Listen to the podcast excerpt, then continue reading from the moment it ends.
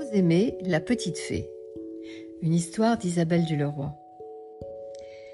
Il était une fois une petite fée qui s'appelait Rosémée. Elle n'était pas plus grande qu'une fourmi. Elle avait pourtant une longue robe d'or, un chapeau pointu en dentelle blanche et une baguette de cristal. Elle vivait dans le cœur d'une fleur. Lorsqu'arrivait le jour, la fleur s'ouvrait et la fée pouvait aller se promener. Quand le soir tombait, la fleur refermait ses pétales et Rosémée dormait dans le petit nid douillet. Un bon matin, notre petite fée rencontra un papillon. Ils devinrent amis et tout le jour, il la transportait sur ses ailes.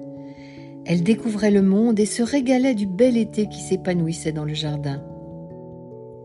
Le soir, elle revenait sagement au cœur de sa fleur et dormait paisiblement, jusqu'au matin qui lui ramenait son ami le papillon. Mais un jour tout gris, le papillon ne vint pas. Rosémée l'attendit toute la journée. Elle s'ennuyait tellement sans son ami. Elle le chercha partout sans succès. Mais le soir, elle le découvrit, étalé par terre, les ailes déployées, dans un dernier sommeil.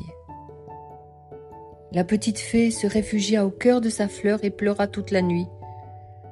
Lorsque le matin les jolis pétales s'ouvrirent, les larmes de Rosémée brillaient au cœur de la fleur.